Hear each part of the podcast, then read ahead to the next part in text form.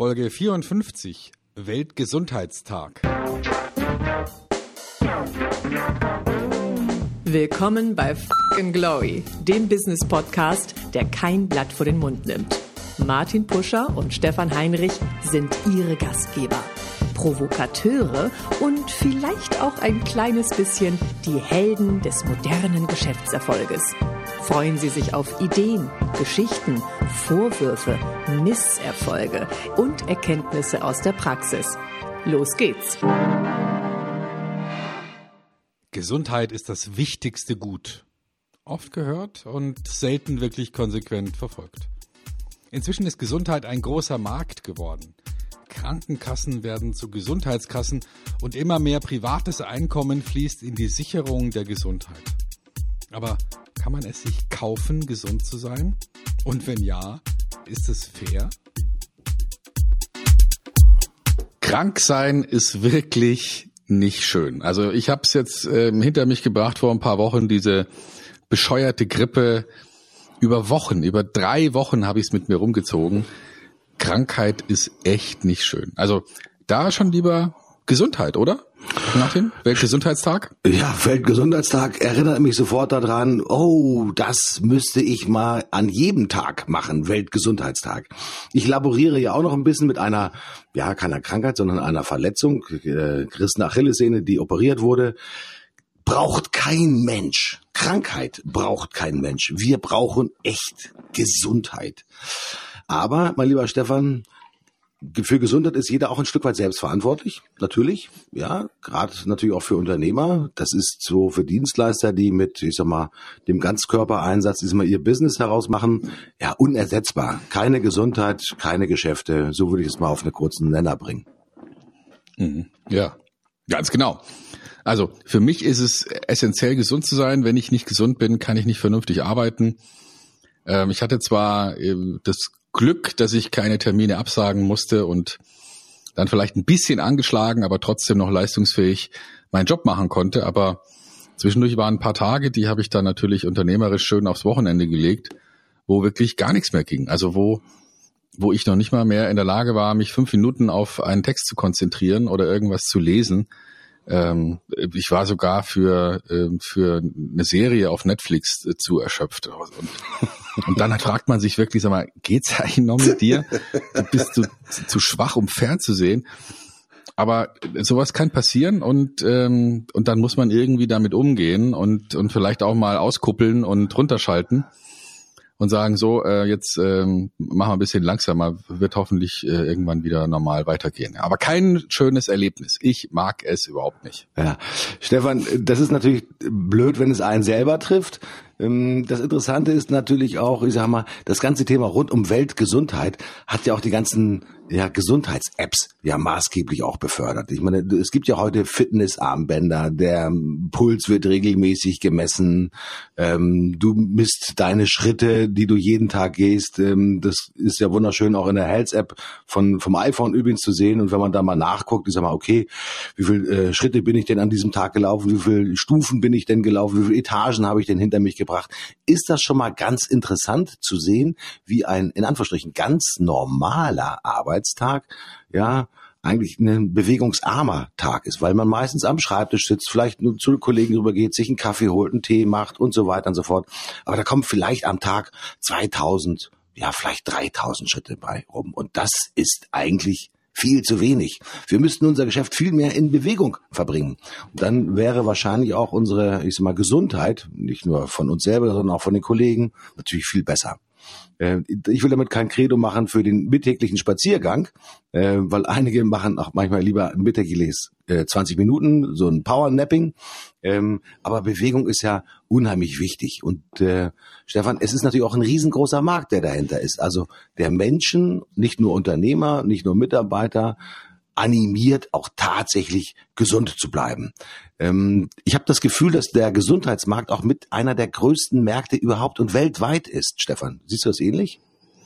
Ja, und wächst. Ja, also alles, was mit Gesundheit zu tun hat, ähm, geht mehr und mehr auch raus aus der staatlichen Verantwortung. Also bis vor nicht allzu langer Zeit waren viele Menschen ja so gepolt, dass sie gesagt haben, wieso soll ich was für meine Gesundheit ausgeben? Ich bin noch krankenversichert.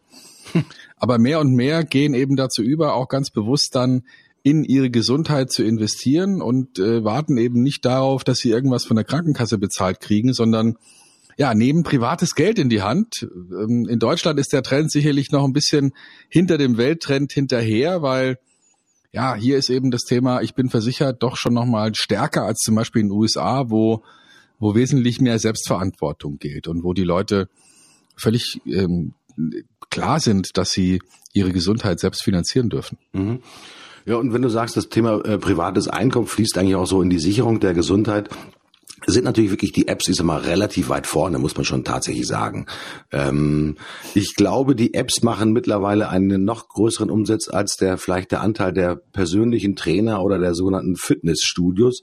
Ich kann mir vorstellen, dass das natürlich einer dieser skalierbaren Geschäftsbereiche ist, der halt besonders gut funktioniert. Und dennoch sind diese sogenannten Gesundheits-Apps, Fitbits und wie sie alle heißen, manchmal auch, hm, will ich mal so formulieren, ein bisschen ja, äh, Augenwischerei. Dann steht dann drinnen, du sollst diesen Tag noch, ich sag mal, äh, 2000 Schritte machen, um dein tägliches Soll zu äh, erreichen. Aber ich kenne auch eine Vielzahl von Persönlichkeiten, die nach einer anfänglichen Euphorie und nach den ersten, ich sag mal, wirklich tollen Metern, die sie gemacht haben mit dieser Fitness-App, eigentlich genervt sind von dieser Gängelei durch diese Fitness-Apps und dann einfach diese Fitness-Apps an die Seite legen. Ähm, mhm. Das zeigt mir Folgendes, Stefan, und lass mich das bei dir mal adressieren und nachfragen ähm, selbstgewähltes Schicksal und äh, sozusagen also die intrinsische Motivation, dauerhaft etwas zu tun, versus die extrinsische Motivation, also über Apps und über Fitness, Gesundheitsbänder. Äh, was ist deiner Meinung nach wirklich der bessere Weg? Gibt es eine Mischform oder würdest du sagen, nee, es muss eigentlich in dir drin sein oder gut, dass es diese Fitness-Apps gibt, die dich ja motivieren sollen? Es gibt einen Grundsatz, den, den mir mein Trainervater mal beigebracht hat. Mache das Verhalten von Menschen messbar und es wird sich ändern. Also äh, ich glaube, dass, dass es zwei Aspekte gibt, die diese Apps oder ich trage ja auch eine Uhr, die permanent äh, überwacht, wie ich mich bewege und, und wohin ich mich bewege ähm, und die auch meinen Puls misst. Ähm, die Tatsache, dass das gemessen wird und dass ich sozusagen jedes Mal, wenn ich auf die Uhr schaue, eine Rückmeldung kriege, ob ich hinsichtlich meiner drei Ziele Kalorienverbrauch, ähm, Trainingspuls und ähm, Anzahl der Stunden, in denen ich auch mal gestanden bin. Mhm. Diese drei, drei Elemente werden bei mir gemessen. Ähm, und da kriege ich jedes Mal, wenn ich auf die Uhr schaue, kriege ich eine Rückmeldung und dann kriege ich wer über den Tag verteilt permanent die Information, entweder ja, du bist im Soll, also du, du bewegst dich ganz gut oder du solltest jetzt vielleicht noch mal ein bisschen dich bewegen. Und bei mir ist es dann so, dass ich dann schon auch andere Entscheidungen treffe. Also wenn ich in so einen klassischen, klassischen Seminartag habe und die Entscheidung treffen soll, gehe ich zum Mittagessen mit den Teilnehmern oder mache ich einen halbenstündigen Spaziergang, ähm, dann treffe ich in letzter Zeit wesentlich häufiger die Entscheidung, ich mache einen Spaziergang, weil ich lasse das Mittagessen ausfallen und mhm. sorge dafür, dass ich mich bewege. Mhm. Und äh, da hilft mir natürlich so eine Uhr schon dabei. Ähm, Gängelei, ja klar, aber so ist es eben. Ne? Also mein, mein Kumpel und Kollege Frank Dunker hat gesagt, wenn du am 1. Januar in den Wald gehst zum Laufen, dann musst du, musst du in Deckung gehen, weil die, die Leute rennen dich um, der Wald ist voll. Ja? Und Ende Februar kannst du wieder ganz entspannt, ohne zu gucken, über eine Wegkreuzung laufen, da kommt keiner mehr. Ja? Das, das liegt in der Natur der Sache. Ja, mhm. das sind die guten Vorsätze. Und, ähm, und deswegen ist es auch nicht verwunderlich, dass manche dann so eine Fitness-App wieder weglegen, wenn sie sagen, ja, so, das habe ich mir einfacher vorgestellt. So nach dem Motto, ich kaufe mir ein Buch über, über Marathon und wenn ich das gelesen habe, äh, dann habe ich eigentlich auch keine Lust mehr zu trainieren. So mhm. nach, mhm. nach dem Motto, ach so, da muss man auch was tun. Mhm. ja. Mhm. Äh, Gesundheit ist ja nicht nur ein Markt, sondern es ist natürlich auch ein, ein, Lebensgefühl. Das muss man auch ganz klar sagen. So wie du jetzt natürlich über das Thema, ich glaube Professor Ströbe war das, der dir es gesagt hat, mache das äh, messbar und du wirst sehen, ist mal, dass sich die Menschen danach ändern. Ähm, ist natürlich so auch das Thema der du musst eine hohe Eigenmotivation haben. Viele Menschen neigen aber auch natürlich dazu, ist immer erst über eine gewisse Gruppendynamik ja in eine permanente Aktivität reinzukommen. Also das ist dann quasi mhm. der Gruppendruck, der dann auch die Gesundheit ermöglicht. Also wenn man zum Beispiel formuliert, ich treffe mich jede Woche am Samstag um 14.30 Uhr, um mit meinen Freunden Hans und Sibylle äh, einmal rund um die Alster zu laufen, das sind knapp zehn Kilometer, äh, um mich anschließend ist mal besonders gut zu fühlen. Dann ist das schon mal ein sehr präzise formuliertes Ziel, also wie eine Projektidee, die man halt wirklich sehr präzise formuliert. Und es ist natürlich viel besser, das auch so zu formulieren, als wenn man sagt, ja, ich will jede Woche eine Stunde laufen. Also auch das Thema der Präzision und der Formulierung seiner eigenen Ziele in Bezug auf die eigene Gesundheit ist natürlich auch schon mal, wie ich sagen, ja, die Basis dafür, dass man einfach auch wirklich im wahrsten Sinne des Wortes die Kurve bekommt. Ähm, wie hältst du es mit der Formulierung von Zielen in Bezug auf äh, das Thema Gesundheit? Die App gibt dir ja ein bisschen was vor, die signalisiert dir ja, äh, du solltest jetzt bitteschön kein Mittagessen einnehmen, sondern du solltest noch ein bisschen laufen oder einen, einen ausführlichen zügigen äh, Spaziergang machen, um voranzukommen. Wie mhm. wichtig mhm. ist es für dich, Ziele zu formulieren in Bezug auf das Thema Gesundheit? Ja, also äh, das sind bei mir sind es sind es äh, sich verändernde Ziele. Ne? Also ähm, mal ist es so, dass wir also dass ich mir vornehme, dann vielleicht ein bestimmtes Gewicht zu haben oder ich nehme mir vor, ähm, ein bestimmtes Aktivitätenlevel zu haben oder ich nehme mir vor, vielleicht auch mal in, sportlich gesehen eine bestimmte Sache zu machen, vielleicht einen bestimmten Berg zu besteigen oder äh, oder sowas in der Art. Aber darüber hinaus ähm, so besonders, ich sag mal, sportliche Ziele habe ich in der Form nicht. Mhm, mh. Viele Menschen, Stefan, ähm, strengen sich ja oder lassen sich anstrengen zum eher zum Ende ihrer Lebensperiode. Ähm, man geht vielleicht diesmal relativ un, mehr oder weniger unbelastet durch eine lange Zeit des Lebens, geringe sportliche Aktivitäten und irgendwann holt ein ja das Leben dann auch ein bisschen ein. Das ist dann meistens, wenn man, keine Ahnung, was ich in die 60er, 70er Jahre kommt und dann sagt man, oh, jetzt muss aber irgendjemand was für mich tun, um sozusagen den Mangel äh, meiner Jugendlichkeit oder meines Erwachsenenwerdens ist mal zu kompensieren durch irgendwelche ist mal Gesundheitsinvestitionen. Siehst du das auch als einen Teil? Das gucken wir mal so ein bisschen auf das gesellschaftspolitische drauf. Ich sage mal, dass man sagt, mein Gott, äh, wir müssen eigentlich unsere Gesundheitsinvestition, so will ich sie mal nennen, ja, viel gleichmäßiger verteilen und weniger ja auf das Ende einer Lebensperiode konzentrieren. Mhm. Ja, absolut. Äh, und ich glaube auch, dass das Thema Gesundheit und unterschiedlichen Lebensperioden eine andere Bedeutung hat. Also wenn man jung ist, ähm, zumindest solange ich mich erinnere, äh, habe ich an, an Gesundheit nicht so wahnsinnig viel Zeit verschwendet, ähm, drüber nachzudenken, sondern ich war halt einfach gesund und fertig. Und ähm, je älter man wird, so ich sage mal, beginnend mit dem mit dem 35., 40. Lebensjahr, fängt man dann an, drüber nachzudenken, okay, ähm, das fühlt sich nicht mehr ganz so an wie mit 25. Ähm, vielleicht ist es sinnvoll, da auch so eine Vorsorge-Thematik mal mit einzubauen mhm. und sich ab und zu mal checken zu lassen. Weil so in dem Alter hört man ja dann schon so von den ersten Schulkollegen oder Leuten, die man so in einer Altersklasse kennt, die dann mit 35 irgendeine Erkrankung bekommen. Da, da steigt dann sozusagen die, die Sensibilität. Und jetzt mit über 50 ähm, da kommen die Einschläge halt schon viel näher. Ne? Also es gibt einfach viele Leute, die schon äh, wesentlich erkrankt sind, die vielleicht sogar schon an einer Erkrankung gestorben sind in dem Alter. Und da ist einfach die Sensibilität viel größer. Ja, klar. Mhm. Mhm. Aber was mich, was mich interessieren würde, ist, ähm, wie wir das ganze Thema unternehmerisch angehen. Also es gibt ja einerseits so einen Gedanken, der ähm, Betrieb, des betrieblichen Gesundheitswesens, mhm. ähm, der, der, ab und zu mal so durch Gegend geistert. Ähm, es gibt ja sogar eine rechtliche Thematik dazu, über die man diskutieren kann. Also die, es, es gibt ein Grundrecht auf Unversehrtheit. Mal die Frage, inwieweit das die Gesundheit mit einschließt. Ich habe da mal drinnen gelesen, da ist es dann sogar so, dass man ähm, ein, äh, es gibt ein, ein Recht auf Selbstschädigung aber aber ähm, bei selbstverletzendem Verhalten mhm. besteht sogar die Pflicht der, der Hilfeleistung. Mhm. Also das finde ich jetzt relativ interessant, bis zu welchem Grad das geht. Ja, also ist jetzt Rauchen oder Alkohol trinken schon selbstverletzendes Verhalten, wo ähm, Hilfeleistung pflichtmäßig von anderen erfolgen sollte? Weil wir wissen ja nun mal, dass beides Alkohol und Tabak äh, jetzt mhm. gesundheitsschädlich ist. Oder, oder würden wir dann eher sagen, naja gut, also da ist dann jeder doch selber verantwortlich und hat sogar noch ein Recht zur Selbstschädigung. Und wie ist es, wenn ein Unternehmer mitkriegt, dass ein Mitarbeiter äh, Free Climbing macht oder Fallschirmspringen oder mhm. ähm, Skiurlaub, ja? Oder Downhill Racing Mountainbike.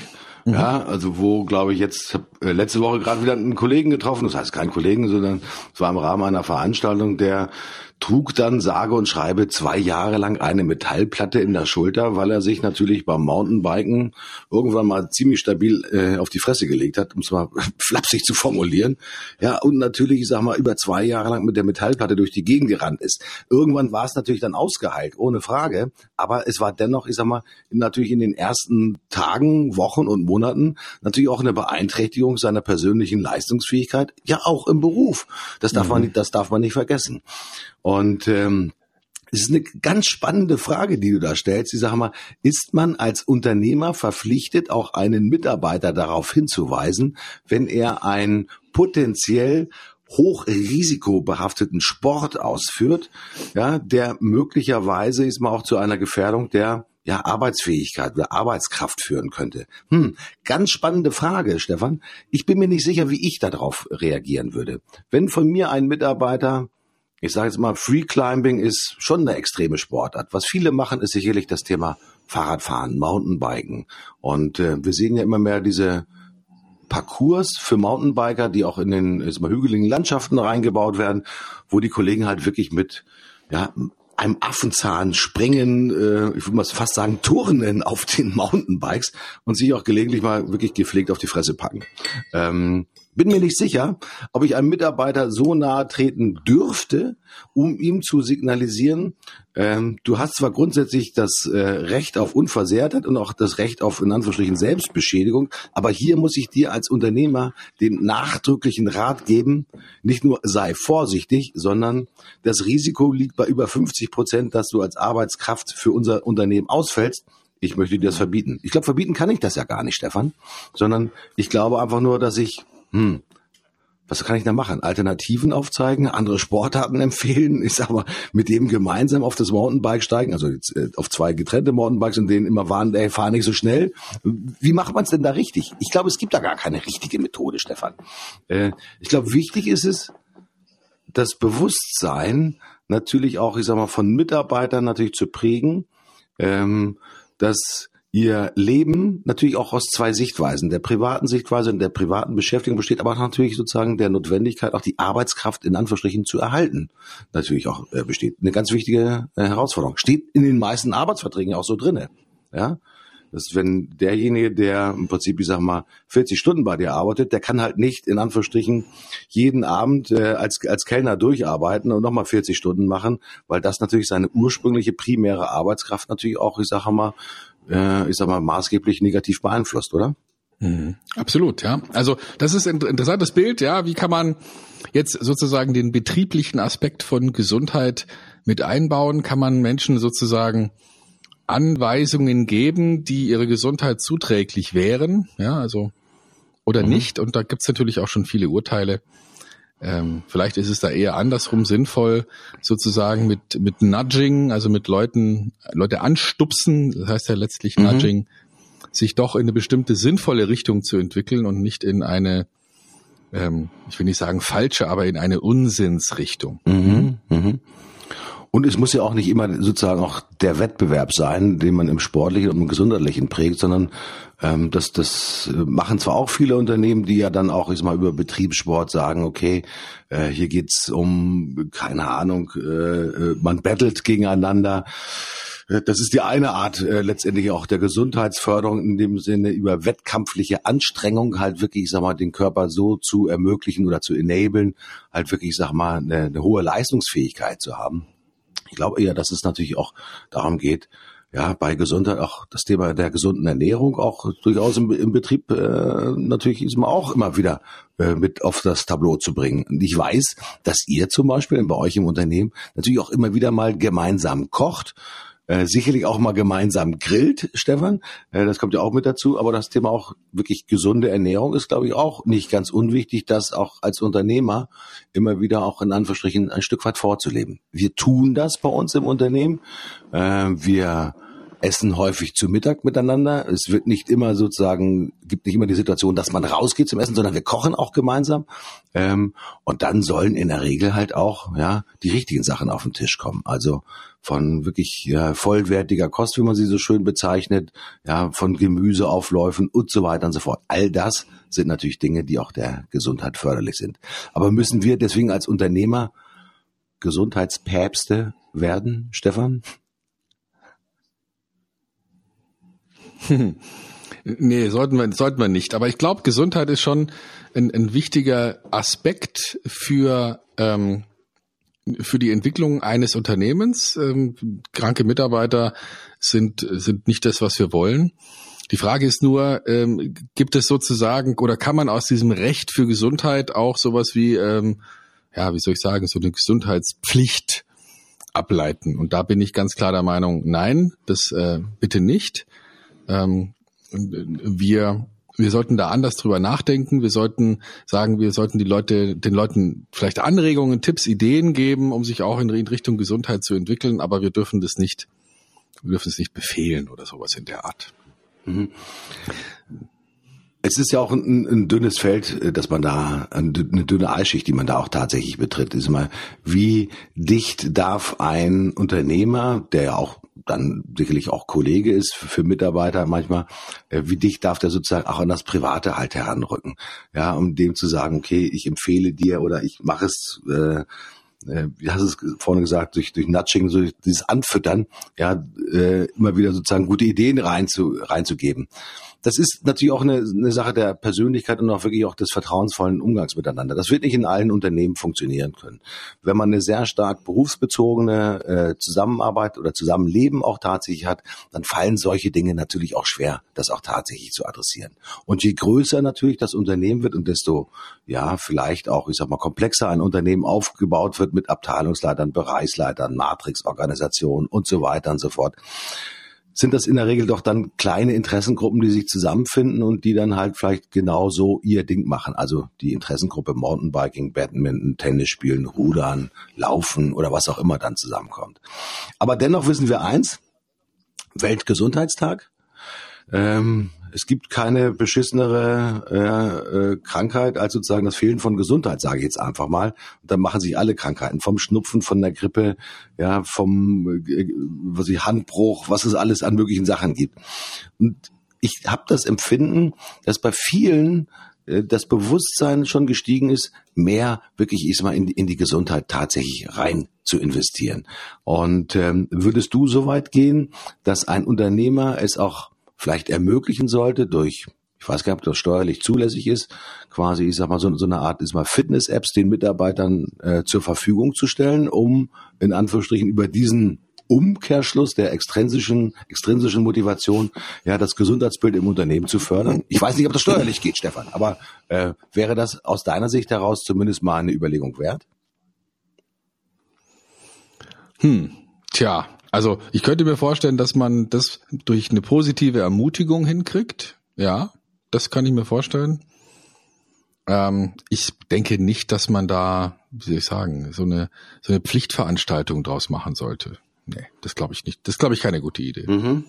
Also man sollte nicht den Mitarbeitern sagen, du musst jetzt diese App verwenden. Ich, das halte ich für Gängelung und äh, nee, das, das finde ich nicht gut. Mhm. Zumal natürlich auch von Mitarbeitern dann vielleicht auch äh, der Verdacht nicht nur geäußert, sondern auch immer teilweise berechtigt, dass man ausgesprochen werden kann. Es geht ja nur darum, dass du mich in Anführungsstrichen überwachst, ja, äh, was ich hier tue, um meine mhm. Arbeitsleistung ist mal auf, auf dem äh, höchsten Niveau zu halten.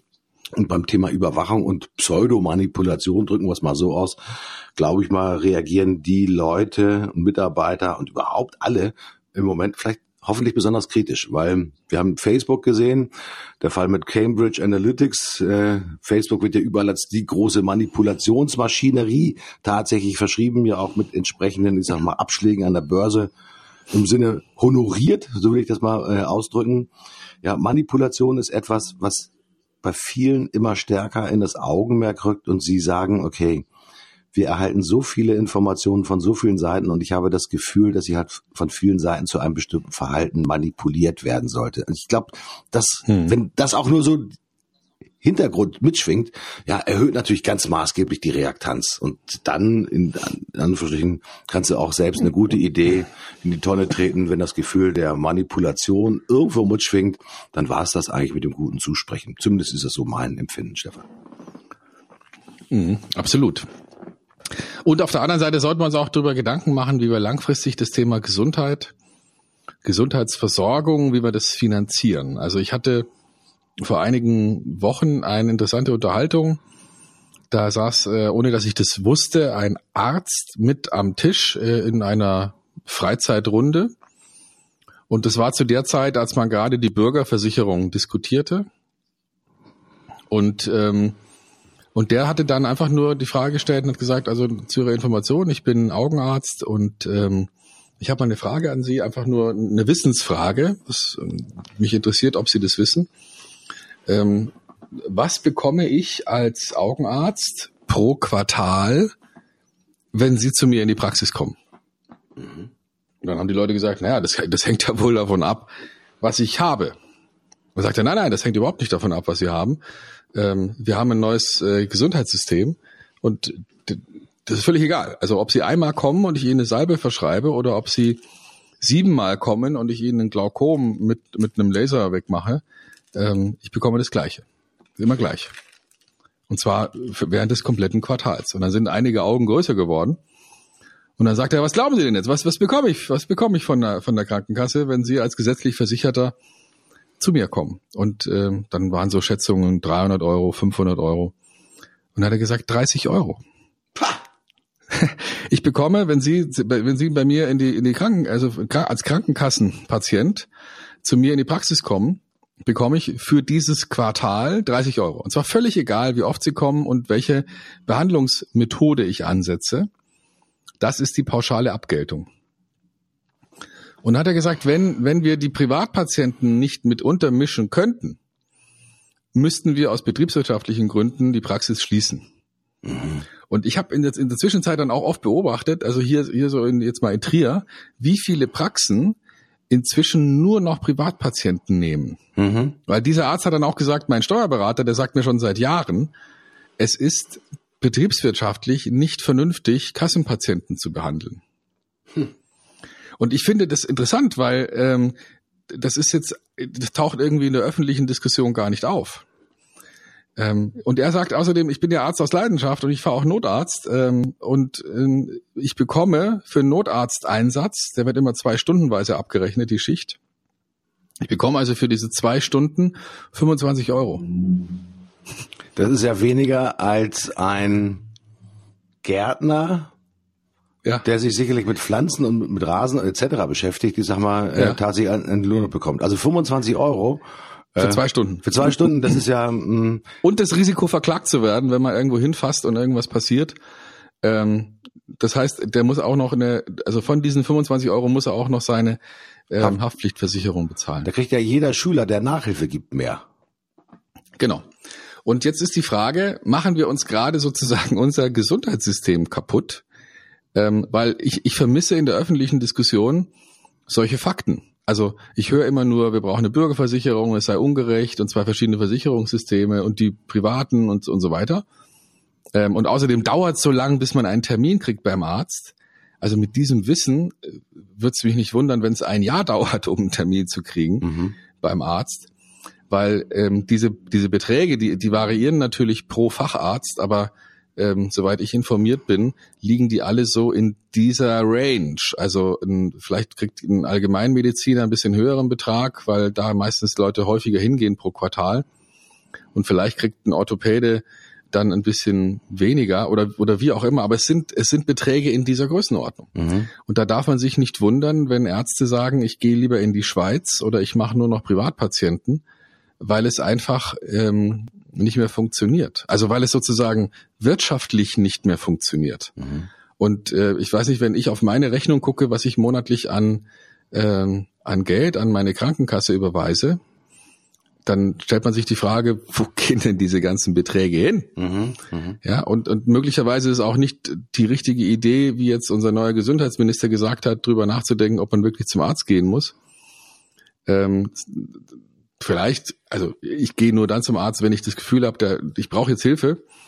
Ähm, aber äh, die Frage ist eher, wo ist der Fehler? Also warum stimmt dieses System nicht mehr? Haben wir zu viel reguliert? Mhm wäre es vielleicht eine gute Idee, wenn auch privat, also wenn auch der, der Standard-Kassenpatient die Rechnung sehen würde, die der Arzt stellt. Mhm. Wäre es vielleicht ganz gut, wenn er die zumindestens mal bekommt, um sie dann weiterreichen zu müssen, um mal Bewusstsein zu schaffen für, für Beträge, die da äh, bewegt werden.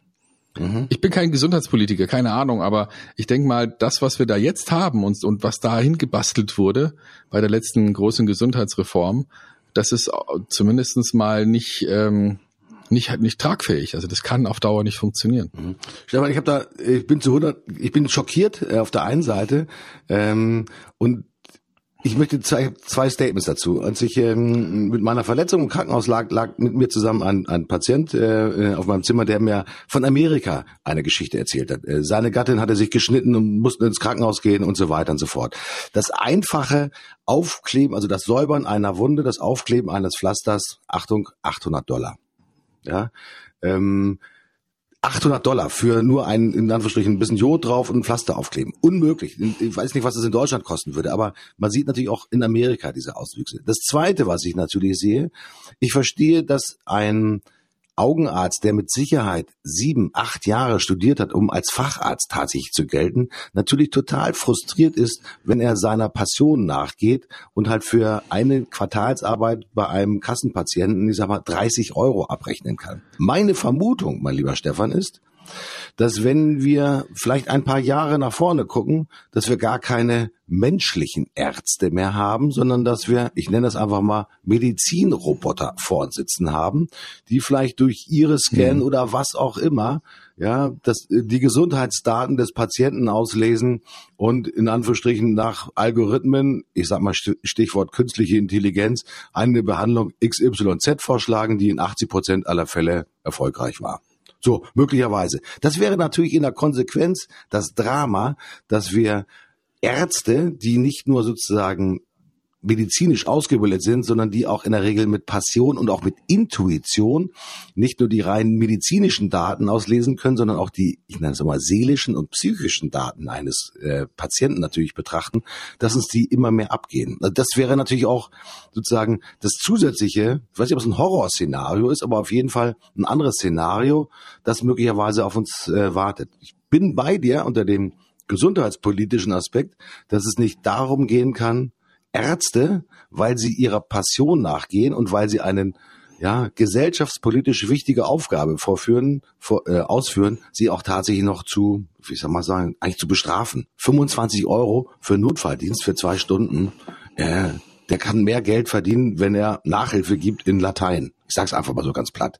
Ja, äh, da ist schon etwas schief im System und äh, ich habe die stille Hoffnung, äh, dass uns jemand zuhört und uns sagt, okay, da müssen wir anders rangehen und dieses platte Argumentieren in Richtung Bürgerversicherung oder nur noch dann zum Arzt gehen, wenn, wenn es schon gar nicht mehr anders geht. Ich glaube, wir müssen Gesundheit einfach neu denken. So habe ich das zumindest das Gefühl, Stefan. Mhm.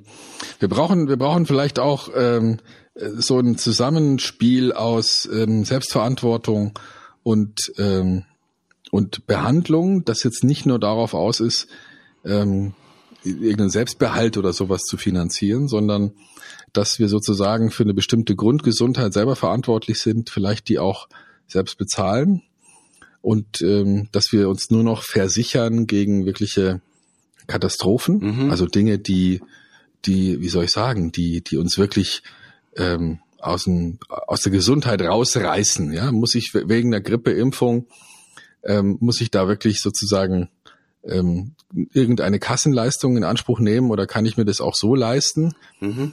Ähm, oder bin ich jetzt jemand, der und, oder aber trotzdem will ich natürlich abgesichert sein gegen ein Risiko wie ein Herzinfarkt oder eine Krebserkrankung. Mhm.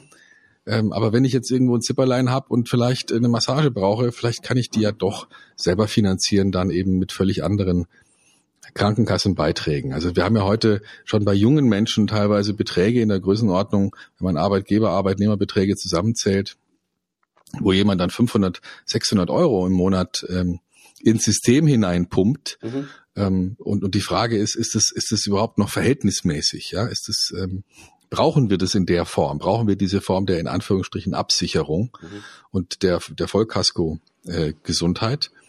Oder wäre es vielleicht ganz gut, wenn wir das ein bisschen dahin entwickeln, jeder ist selber in gewisser Weise verantwortlich und wirklich nur die, die großen Schäden, die großen Risiken sind, sind abgesichert, damit man da ein bisschen, wie soll ich sagen, ein bisschen flexibler wird. Ja, es war ja, es war ja jahrelang so, dass ein Arzt noch nicht mal Werbung machen durfte für seine Leistungen. Mhm.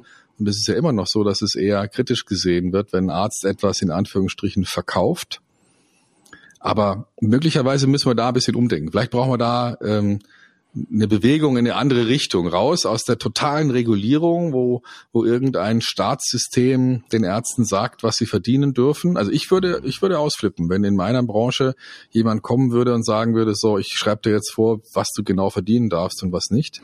Mhm. Ähm, das haben wir in Deutschland, glaube ich, nur in der Gesundheitsbranche. Und, ähm, und, trotzdem finden sich da noch so viele Menschen, die bereit sind, da ihren, ihren Lebensinhalt darauf zu konzentrieren, anderen gesundheitlich zu helfen. Ja, also mhm. ich, ich würde ausflippen. Also und jeder Schauspieler, jeder ähm, jeder, äh, weiß ich nicht, Handwerker würde wahrscheinlich auch ausrasten, wenn man sagt, ähm, so aufgrund staatlicher Regulierung wird jetzt hier wie folgt verfügt, Fliesen legen darf nur so und so viel kosten pro Quadratmeter. Mhm. Ich, ähm, das, das kann nicht funktionieren. Noch mal richtig auf, wo du das gerade so erzählst.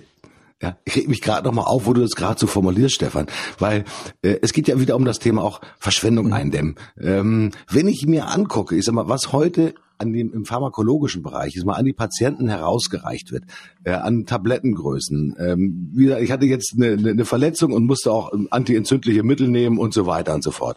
Und wenn ich sehe, wie viele Tabletten tatsächlich, ich sag mal, davon genommen werden müssen und wie viele übrig bleiben.